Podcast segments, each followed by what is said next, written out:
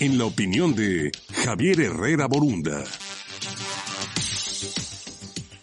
Como cada jueves, saludo esta mañana a Javier Herrera Borunda. Adelante, Javier, con tu opinión. Buenos días, Luis. Un gusto saludarte a ti y a todo tu auditorio como todos los jueves. En el Senado ha comenzado el ejercicio de Parlamento abierto para discutir las posibles reformas a la Ley Federal del Trabajo y a la Ley del Seguro Social para regular la práctica de subcontratación tercerizada, mejor conocida como outsourcing.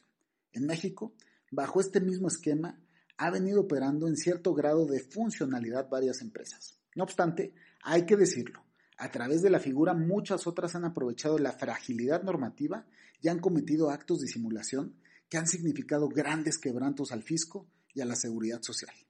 Un estudio reciente de la Universidad Autónoma de Chapingo dio a conocer que son alrededor de 6.000 empresas las que evaden el impuesto, con un valor superior a los 21 mil millones de pesos. El outsourcing es como el colesterol. Lo hay bueno y lo hay malo, pero siempre lo ha de haber.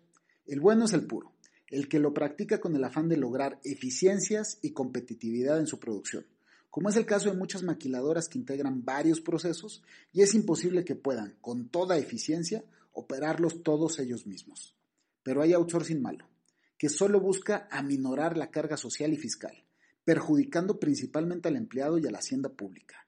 Esos casos son simulaciones lisa y llanamente que usan figuras jurídicas y abusan de los mismos trabajadores cambiándolos de razón social de tiempo en tiempo, afectando su antigüedad y prestaciones.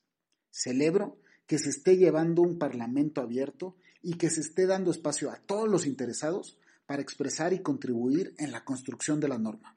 No podemos darnos el lujo, en la hora actual de México, de que con el afán de parar un sangrado al fisco, generemos una hemorragia de competitividad que aleje a la industria de nuestro país.